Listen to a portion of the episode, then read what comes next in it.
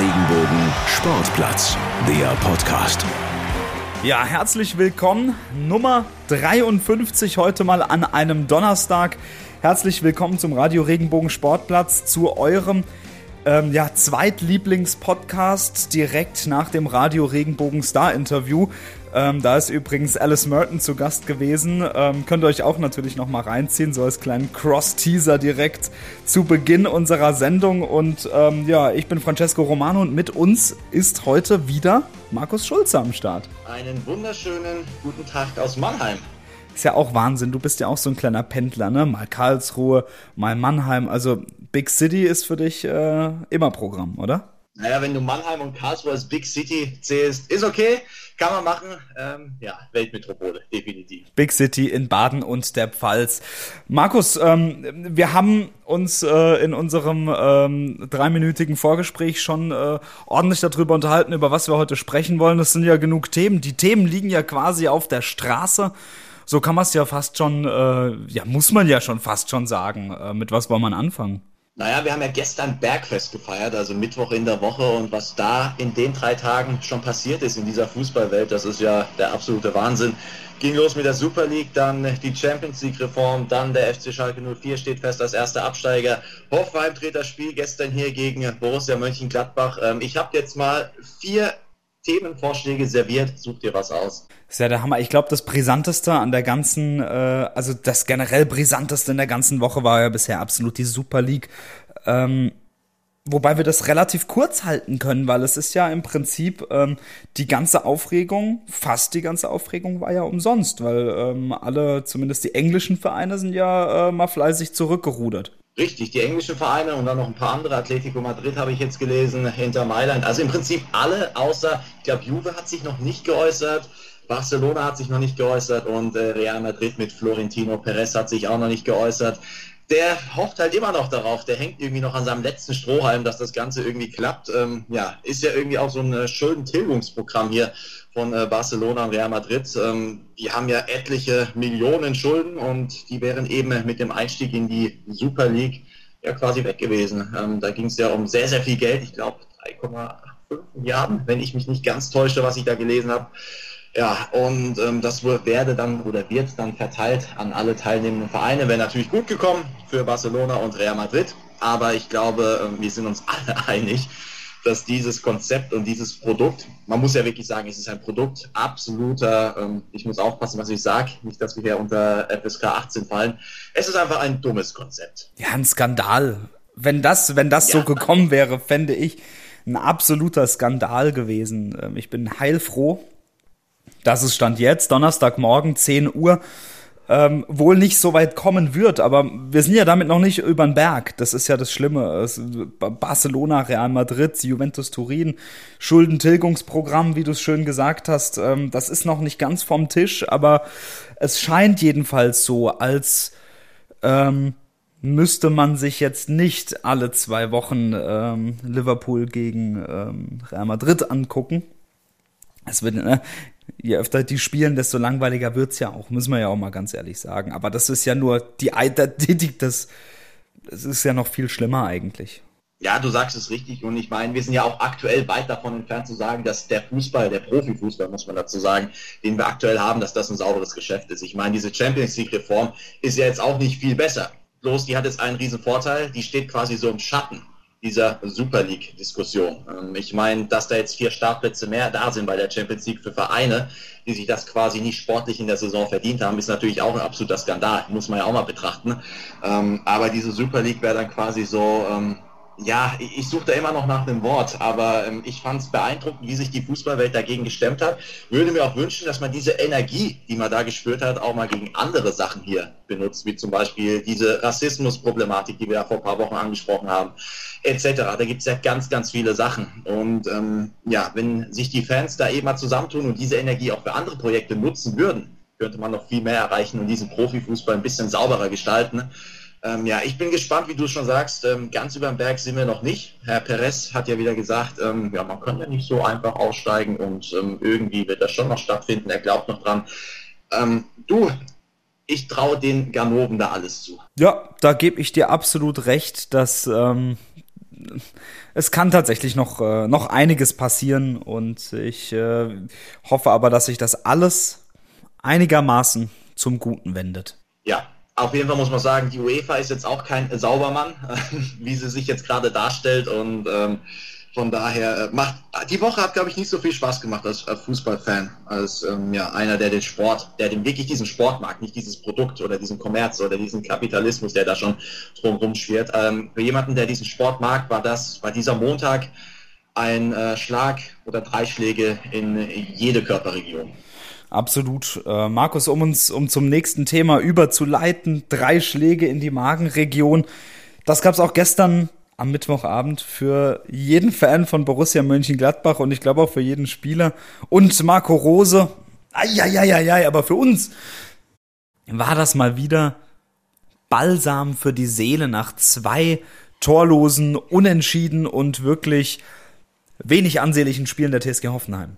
Ich durfte das Spiel gestern kommentieren und ich glaube, so nach 10 oder 15 Minuten habe ich äh, schon gesagt, ja, da war mehr los als in den letzten beiden Spielen zusammen offensiv von der TSG. Das war für mich auch in der ersten Halbzeit schon ein sehr guter Auftritt. Da muss ich Sebastian Hoeneß äh, recht geben. Das hat er auf der Pressekonferenz auch gesagt, weil viele sagen, ja, Halbzeit 0-2 zurückgelegen. Das war wieder nicht gut. Ähm, ich fand den Auftritt, ja, vielleicht nicht sehr gut, aber der war anständig, definitiv. Und Gladbach ist wahrscheinlich in die Kabine rein und hat sich gefragt, wie führen wir hier in Sinsheim mit 2 zu 0? Die waren gefühlt zweimal vor dem Tor, streicht das Gefühl, die waren zweimal vor dem Tor. Und das war's dann auch. Und wenn ich jetzt Ilas Bebu mit dem Pfostenschuss sehe, wenn ich jetzt sehe Robert Sko, der da fast das leere Tor noch getroffen hätte aus Spitzenwinkel, wenn ich sehe ähm, Christoph Baumgartner mit dem Kopfball direkt zu Beginn, ähm, das waren schon mal drei Hochkaräter. Und ähm, ja, auch die erste Halbzeit fand ich schon sehr, sehr anständig. Und das, was in der zweiten Halbzeit dann passiert ist, war einfach nur folgerichtig. Ich bin froh, ehrlich gesagt, dass sich die Hoffenheimer endlich mal belohnt haben für ihren Auftritt. Ich meine, es gab einige Auftritte in dieser Saison, da kann man wirklich drüber streiten, ob das, ob das gut war oder ob man das so, so möchte. Aber ähm, so wie es, wie man gestern gespielt hat, das ist, glaube ich, das, was man in, äh, in Hoffenheim sehen möchte, was, äh, was die Fans sehen wollen, was auch die Führungsebene sehen möchte. Und es ist schön zu sehen, dass, dass, dass dieser mutige Auftritt und dieser, ähm, ja, das war schon strukturierter Fußball, würde ich fast schon behaupten. Das war strukturiert gut nach vorne gespielt und, und man hat sich belohnt, hat drei Tore geschossen. Man hätte, wie du auch sagst, man hätte äh, theoretisch auch fünf schießen können. Aber ähm, eins mehr als der Gegner reicht eben. Absolut. Ähm, du hast das richtige Adjektiv, glaube ich, benutzt, mutig. Das hat man direkt nach zwei, drei Minuten gemerkt, ähm, als Tobias Sippel von Gladbach hier immer seinen Abstoß ausführen wollte stand die TSG halt auch schon am 16er. Das heißt, kurz hinten raus ging es nicht. Äh, Pressing war sehr, sehr aggressiv gestern, fand ich, hat auch äh, teilweise sehr gut geklappt. Ich erinnere noch kurz mal an die Grätsche von äh, Baumgartner gegen Sippel. Baumgartner gegen Sippel, musst du dir mal vorstellen, den Torhüter von äh, Gladbach, wo man dann eben äh, fast das Tor erzwungen hat. Ich glaube, es wäre der Ausgleich gewesen von äh, Robert Sko. Und ähm, ja, hat auf jeden Fall an sehr, sehr schöne Fußballtage erinnert, die wir schon in Sinsheim hatten. Und äh, ich gebe dir absolut recht, es gab natürlich den ein oder anderen Auftritt bei der TSG. Da brauchen wir auch nicht drüber streiten. Der war nicht gut, das weiß man auch in der Mannschaft, das hat Hönes ja auch gesagt. Ich glaube, das Spiel gegen Augsburg kann man definitiv dazu zählen. Das Spiel gegen die Mainz, Mainzer zu Hause kann man auch dazu zählen. Aber jetzt muss man eben auch betrachten, jetzt hast du Leipzig gehabt, 0-0, Punkt mitgenommen, Leverkusen, Punkt mitgenommen, auch 0-0 und jetzt gegen Gladbach drei Punkte macht im Endeffekt ja drei Spiele gegen Top-Teams, die man, ja, das sind Top-Teams in Deutschland, fünf Punkte raus und ähm, ja, Kritiker mir wieder so ein bisschen bestraft, würde ich sagen. Und wie du die Punkte holst gegen Leverkusen oder Leipzig, das war pragmatischer Fußball, das war rational. Das war okay, fand ich. Und wenn du jetzt gegen äh, Gladbach dann so ein Spiel ablieferst, fünf Punkte, drei Spiele, nehme ich sehr, sehr gerne mit. Ich stelle mir immer nur wieder diese Frage, wie, wie ist das möglich, beziehungsweise woran liegt das? Wenn man überlegt, dass man gegen äh, Mainz, Augsburg und Stuttgart verliert, okay, Stuttgart, Stuttgart kurz ausgeklammert, Mainz und Augsburg sind Vereine, die man als TSG Hoffenheim schlagen muss. Auch von der Kaderqualität her.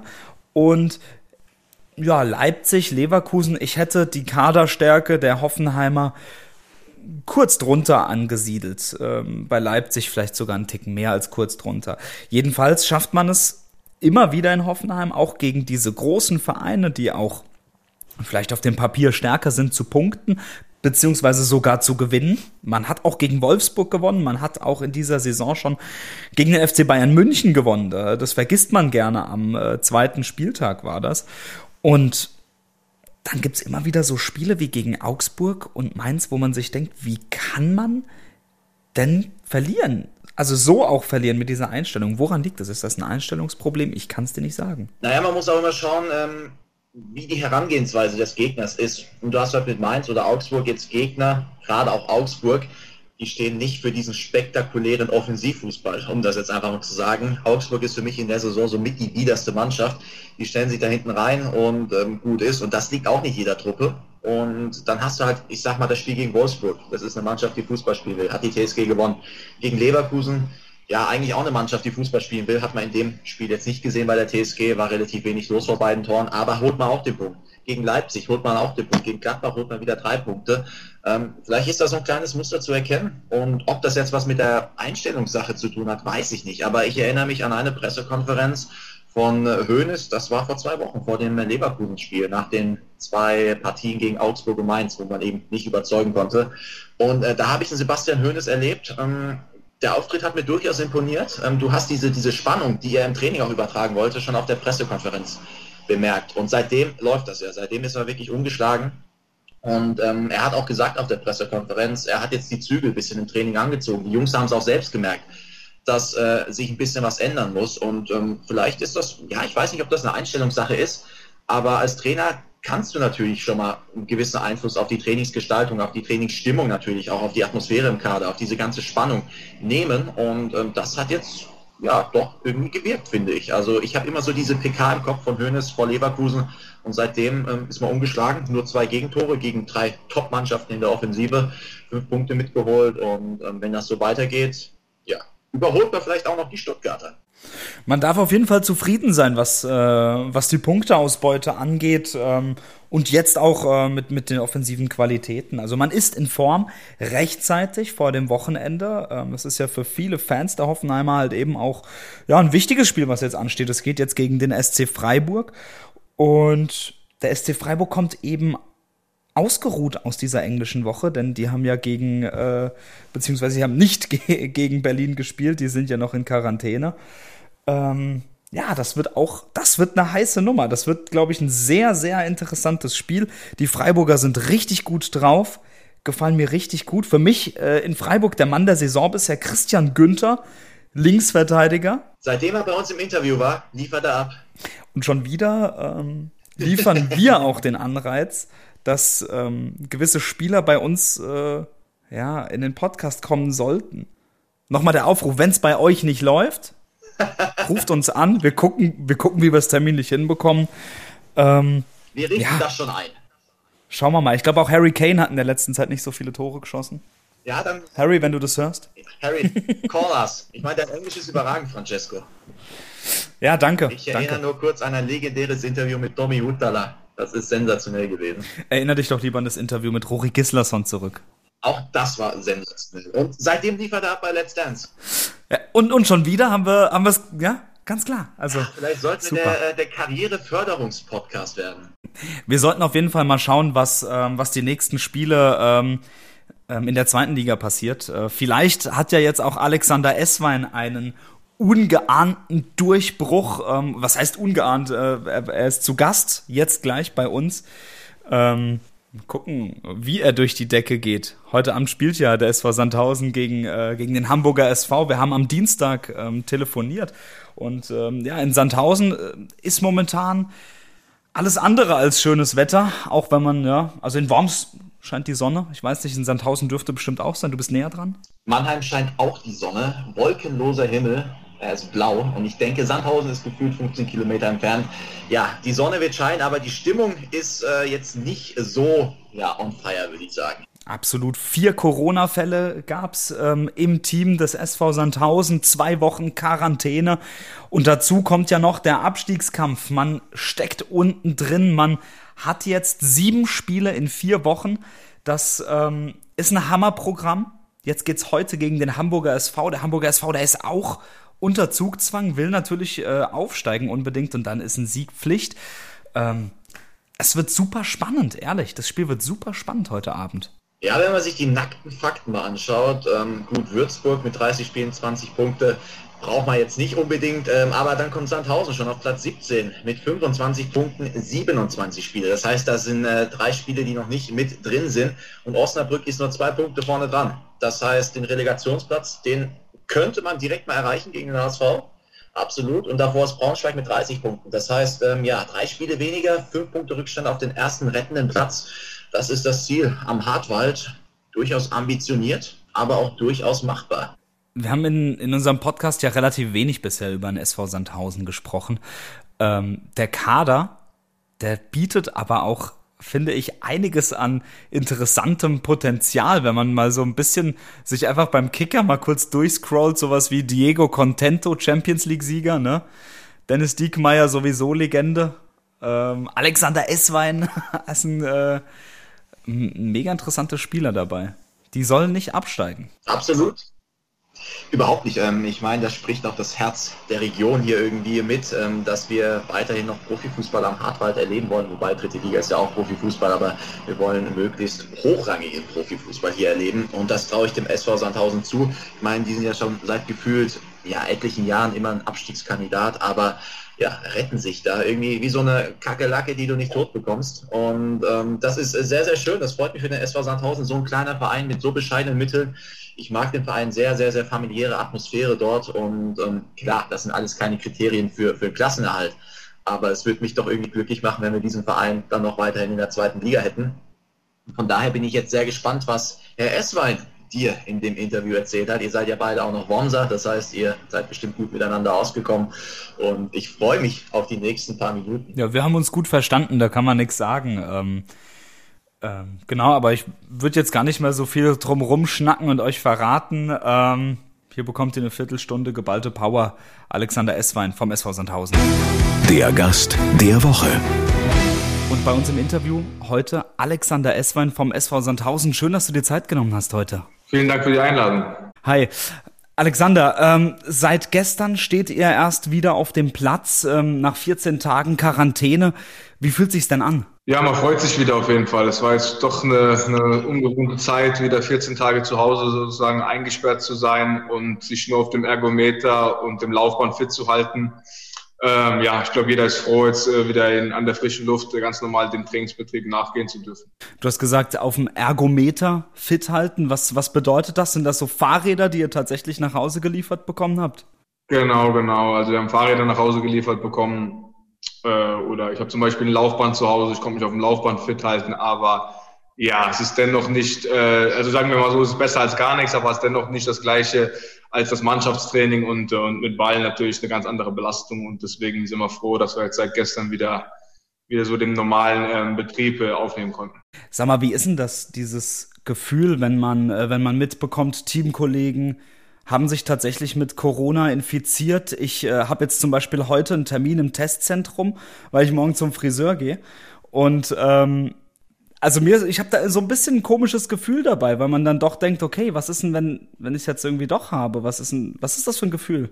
Ja, ist komisch. Ich denke sowieso, bei uns ist ja, wir werden ja regelmäßig getestet und ähm, du machst meistens morgens den Test und kriegst abends das Ergebnis und bis abends äh, hoffst du dann trotzdem immer, wenn die, wenn die SMS oder, oder der Anruf kommt, dass, dass du dann negativ bist. Und das jedes Mal wieder aufs Neue. Ähm, ja, es ist einfach eine komische Zeit. Es ist alles sehr, sehr ungewöhnlich. Man muss sich irgendwie versuchen, äh, mit den Gegebenheiten äh, zu arrangieren, aber dennoch nicht einfach. Ich denke, man kann trotzdem da äh, vom Glück reden, dass wir da so ein gutes Hygienekonzept haben, dass das relativ äh, reibungslos immer funktioniert. Und klar, ähm, für die Positiven, ähm, zum Glück, also ich war noch nicht positiv und äh, zum Glück, ähm, ja, es ist für den, wenn du mal, mal einen positiven Befund hast und hast vielleicht sogar einen schweren Verlauf, ist natürlich nicht ganz einfach. Und da kann man immer nur denen, denen das äh, widerfährt, äh, alles Gute wünschen und dass sie schnell wieder auf die Beine kommen. Hattest du denn, beziehungsweise hast du denn ähm, mal mit den Infizierten gesprochen ähm, oder mal möglicherweise geskypt und gefragt, wie es ihnen geht? Ja, ja, sie waren auch ähm, ein, zwei Mal dabei ähm, bei unseren äh, täglichen äh, Zoom-Meetings und ähm, klar, da hat man sich ausgetauscht, man hat gefragt, äh, wie es denjenigen geht, ähm, wie der Verlauf war und ähm, ja, ist trotzdem ähm, ja, nicht ganz so einfach. Ähm, also man kann sich da schon in die Person reinversetzen. gerade wenn man Familie hat. Und äh, ja, man hofft einfach, dass jetzt dann schnell wieder bergauf geht für denjenigen, der betroffen ist. Und jetzt ist es ja so, ähm, dass er aus dieser Quarantäne rauskommt äh, mit diesem, ja, schon Rucksack auf dem Rücken, dieser 14 Tage Quarantäne, auch ein bisschen da dieses, dieses emotionale Päckchen, wo man sagt, okay, wir hatten infizierte Spieler, das ist nicht so einfach zu verdauen. Und am Donnerstag geht es eigentlich schon direkt um alles, ne? um Abstiegskampf. Wie ist, wie ist da die, die Gefühlslage bei euch? Ja, absolut. Ähm, ich glaube, da gibt es gar nicht so viel, viel Zeit darüber nachzudenken, sondern äh, es geht wieder jetzt Schlag auf Schlag. Donnerstag, Sonntag ähm, sind gleich zwei wichtige Spiele und ähm, ja, man kann eigentlich, äh, ja, wie ich schon gesagt habe, nicht lange drüber nachdenken, sondern man muss am Donnerstag voll da sein. Ähm, das abschütteln, dass man jetzt 14 Tage ähm, in Quarantäne zu Hause war und ähm, es geht in jedem Spiel für uns um alles und äh, da müssen wir am äh, Donnerstag gleich äh, performen. Und äh, Abstiegskampf, Termindruck, plump gefragt, schafft ihr es, nicht abzusteigen? Ja, also wir sind alle davon sehr davon überzeugt, dass wir es schaffen. Ähm, ich denke auch vielleicht, äh, ihr hattet sogar, also man kann irgendwo, denke ich, was Gutes daraus ziehen aus dieser Quarantäne. Ich glaube, alle sind nochmal näher zusammengewachsen, jeder steht für den anderen da und weiß auch, äh, dass wir das nur gemeinsam schaffen, diese schwierige Zeit. Und ähm, deswegen bin ich da sehr positiv gestimmt und ich habe ein sehr gutes Gefühl, dass wir am Donnerstag gleich damit anfangen. Wie schwierig findest du das, mit, mit so einem ja, quasi Kaltstart ähm, direkt zu starten? Auch doppelt zu starten, muss man ja auch sagen. Ja, das wird man sehen. Ähm, man kann jetzt sagen, ja, es könnte alles viel besser sein, aber vielleicht auch genau das, was wir brauchen, nicht lange drüber nachdenken. Donnerstag geht's los, gleiches Spiel rein und ähm, Vollgas voraus, solange uns die Kräfte halten oder solange uns die Kräfte tragen. Wir können fünfmal wechseln. Ähm, jeder hat sich trotzdem die 14 Tage in seinen Bedingungen äh, fit gehalten und ähm, deswegen habe ich da jetzt äh, sehe also sehe ich da keine Bange oder bin irgendwie pessimistisch eingestellt. Das klingt schon mal gut. Ähm, äh, ihr geht auch tatsächlich in ein Quarantänehotel, habe ich gelesen. Ähm, erstmal für die beiden Spiele es ist ja nicht gerade das, ähm, wo man sagt, ja, ist ja super, gerade für einen Familienvater, oder? Ja, ich denke, natürlich ist man gern bei seiner Familie zu Hause, aber wenn man jetzt die zwei Spiele sieht, ist es Sonntag, äh, Donnerstag auf Sonntag, da ist nicht viel Zeit, auch zu regenerieren. Ähm, und wie die Situation eben ist, man muss auch mit der Situation einfach umgehen. Wir hatten jetzt äh, positive Fälle. Ähm, es ist im Moment allgemein in Deutschland sehr angespannt. Die Zahlen gehen hoch. Ähm, es ist eine höhere Ansteckungsrate, gerade mit dieser Mutante. Ähm, ich denke, da macht es für die zwei Spiele auf jeden Fall Sinn. Und äh, da frage ich jetzt auch nicht äh, lange nach, äh, ob jetzt es besser wäre, vielleicht zu Hause zu werden oder nicht, sondern man muss die Situation jetzt so annehmen, wie sie ist. Wir haben zwei Spiele in, kurze, in kurzer Zeit und ähm, da werden wir das so durchziehen. Der Präsident des SV Sandhausen, Jürgen Machmeier, der hatte ja Kreativität gefordert und äh, auch ins Spiel gebracht, wegen Corona die Relegation vielleicht auszusetzen. Wie siehst du seinen Vorschlag? Ja, das ist, äh, damit beschäftige ich mich nicht wirklich. Also das ist ähm, Präsidenten sein Thema, da kann er äh, gern äh, mit, mit den anderen drüber, drüber sprechen, was da, was da, was, was da für, den, äh, für diejenigen in Sinn in Frage steht oder ähm, was man da für ein Szenario planen kann, aber das betrifft mich ja gar nicht. Äh, mein, mein Fokus ist äh, Donnerstag das Spiel und dann gleich Sonntag das nächste. Ähm, da, damit kann ich mich nicht beschäftigen im Moment. Wenn man nach Alexander Esswein googelt, dann ähm, findet man ganz interessant ein paar ein paar Vereine, bei denen du schon gespielt hast. Ähm, ich muss tatsächlich mal, äh, mal gucken. Stuttgart, Lautern, beim deutschen Meister VfL Wolfsburg begonnen hat deine Profikarriere aber in Mannheim, oder? Genau, genau. Ähm, also eine Profikarriere nicht wirklich, aber meine, meine Jugend, also ich war von der, boah, lass mich F bis, bis D oder, oder C-Jugend, äh, war ich in, in Waldorf Mannheim. Und da hat so alles so mit dem, mit dem Profi, also das heißt mit dem professionellen Fußball, auch mit der professionellen Jugendarbeit eher so angefangen. Und ähm, ja, das war so der Startschuss. Mein Vater hat bei Daimler Chrysler gearbeitet und da hat er mich einfach mitgenommen, weil es direkt um die Ecke war. Und dann habe ich ein Probetraining gemacht und dann äh, bin ich zu Waldorf Mannheim gewechselt. Und seitdem hat er mich dann immer, ähm, wenn er zu, also wenn er von der Arbeit fertig war, vom Training mitgenommen. Und so hat es dann ganz gut geklappt.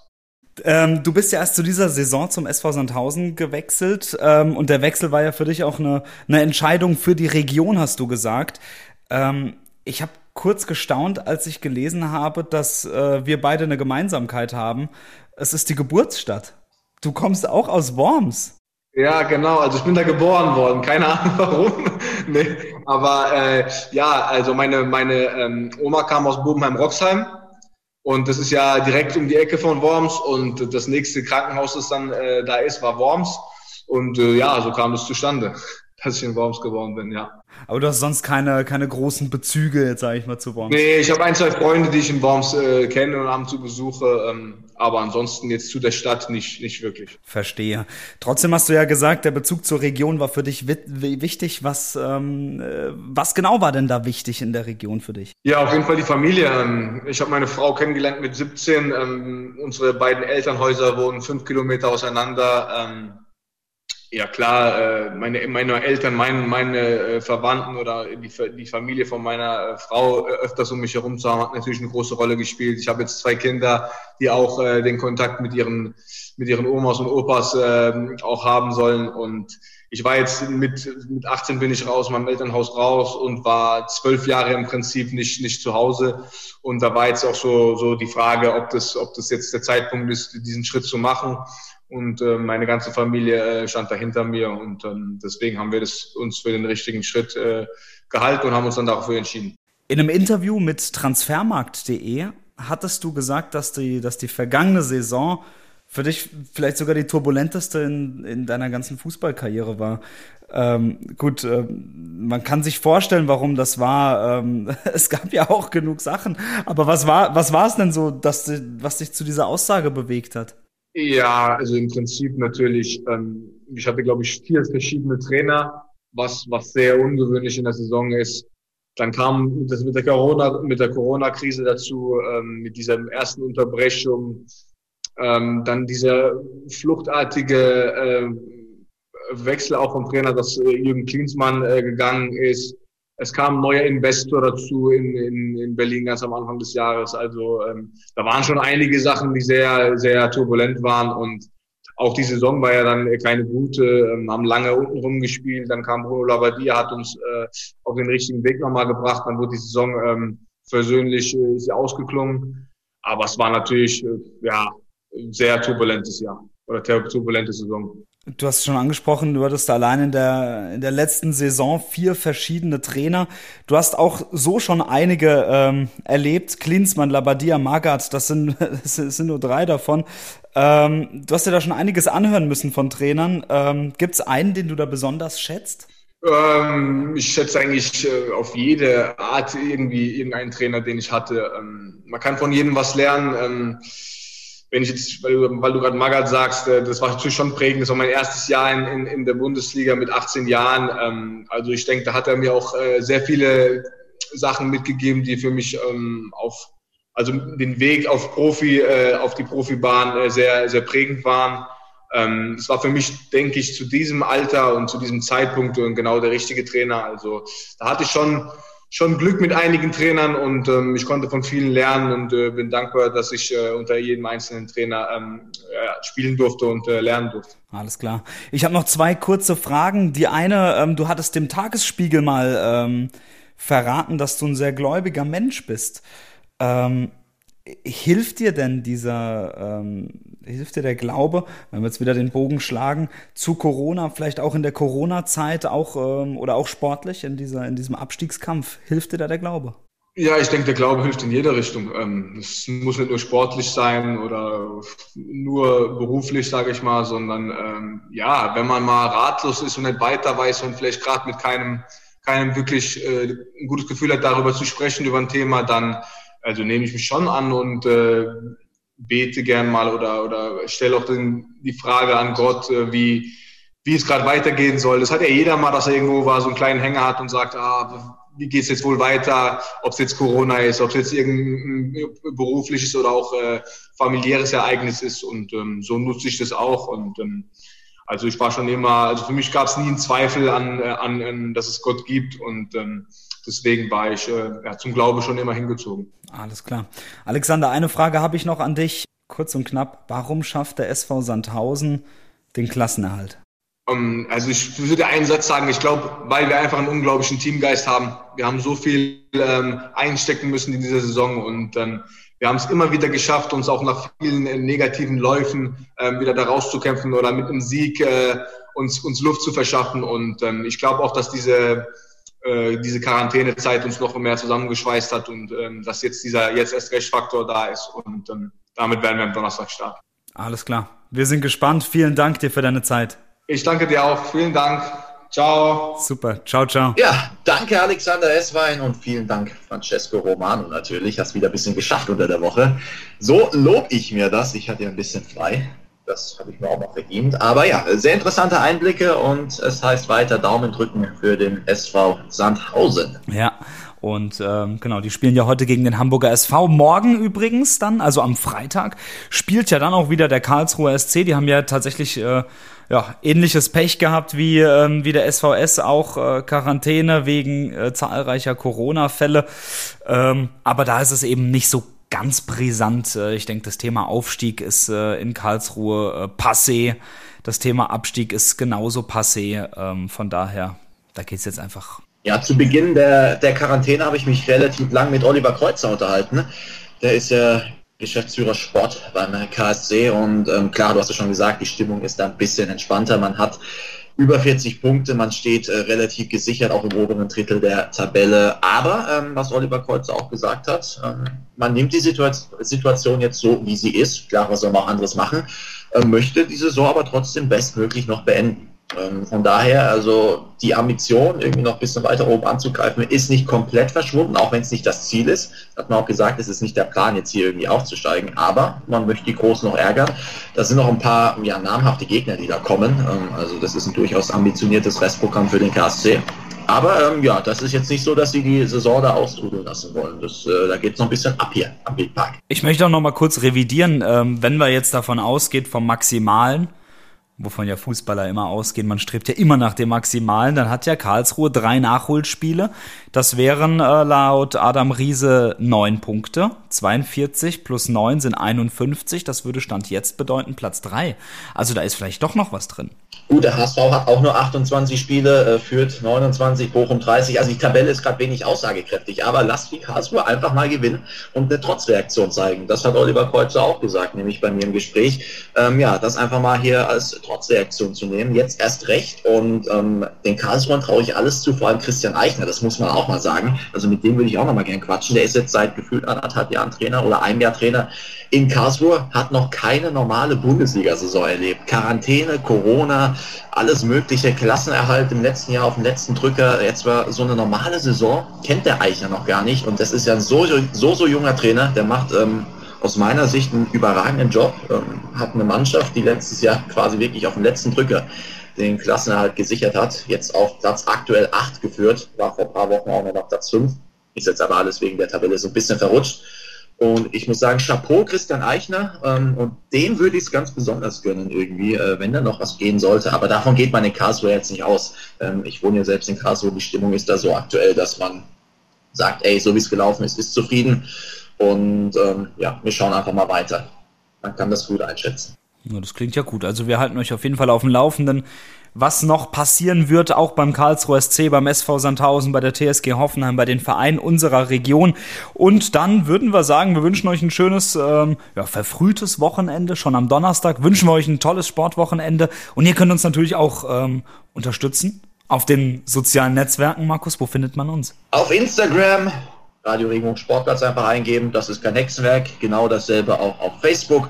Und hören könnt ihr uns überall, wo es Podcasts gibt. Spotify, Apple, was weiß ich, keine Ahnung, was es da alles gibt. Und natürlich auch auf regenbogen.de und regenbogen2.de. Ganz wichtig. Ja, und dann wünschen wir euch einfach ein schönes Wochenende. Macht's gut. Ciao. Liken, bewerten, weiterempfehlen. Radio Regenbogen Sportplatz, der Podcast.